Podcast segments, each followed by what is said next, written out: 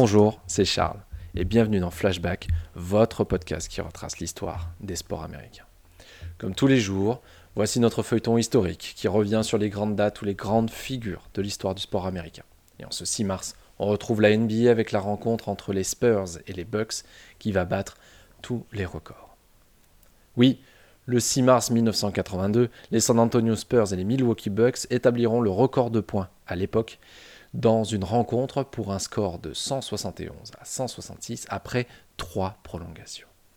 Dans cette rencontre qui compte tout de même la deuxième meilleure équipe de la conférence Est en cette saison 1981-82, à savoir les Bucks, ce match défiera tous les pronostics.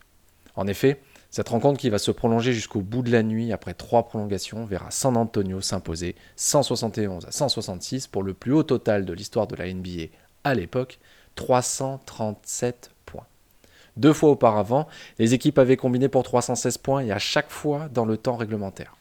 Alors qu'il ne reste que deux minutes à jouer, les Spurs sont devant de 6 points. Mais c'est sans compter Brian Winters qui inscrira les 13 derniers points des Bucks, dont le panier de l'égalisation à 3 points au buzzer pour aller en prolongation 131 à 131. Winters terminera la rencontre avec 42 points. Lui qui pourtant tournait en moyenne à seulement 15,9 points par match durant la saison. Durant la rencontre, il arrivera même à inscrire 13 paniers d'affilée. Les Bucks prennent les devants lors des deux premières prolongations. Seulement, les Spurs reviennent et recollent au score à chaque fois, égalant le match à 145 après la première prolongation et 157 partout après la seconde. Gervin, qui terminera la rencontre avec 50 points, dont 24 en prolongation, a inscrit 8 points consécutifs dans la troisième période de la prolongation pour donner à San Antonio un avantage de 165 à 161 que les Bucks n'ont jamais pu combler.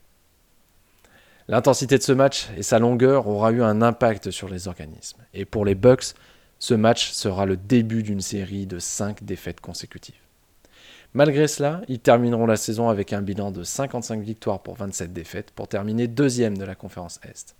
Mais les Bucks seront battus en demi-finale de conférence par les 76ers de Julius Erving, eux-mêmes battus par les Lakers en finale NBA.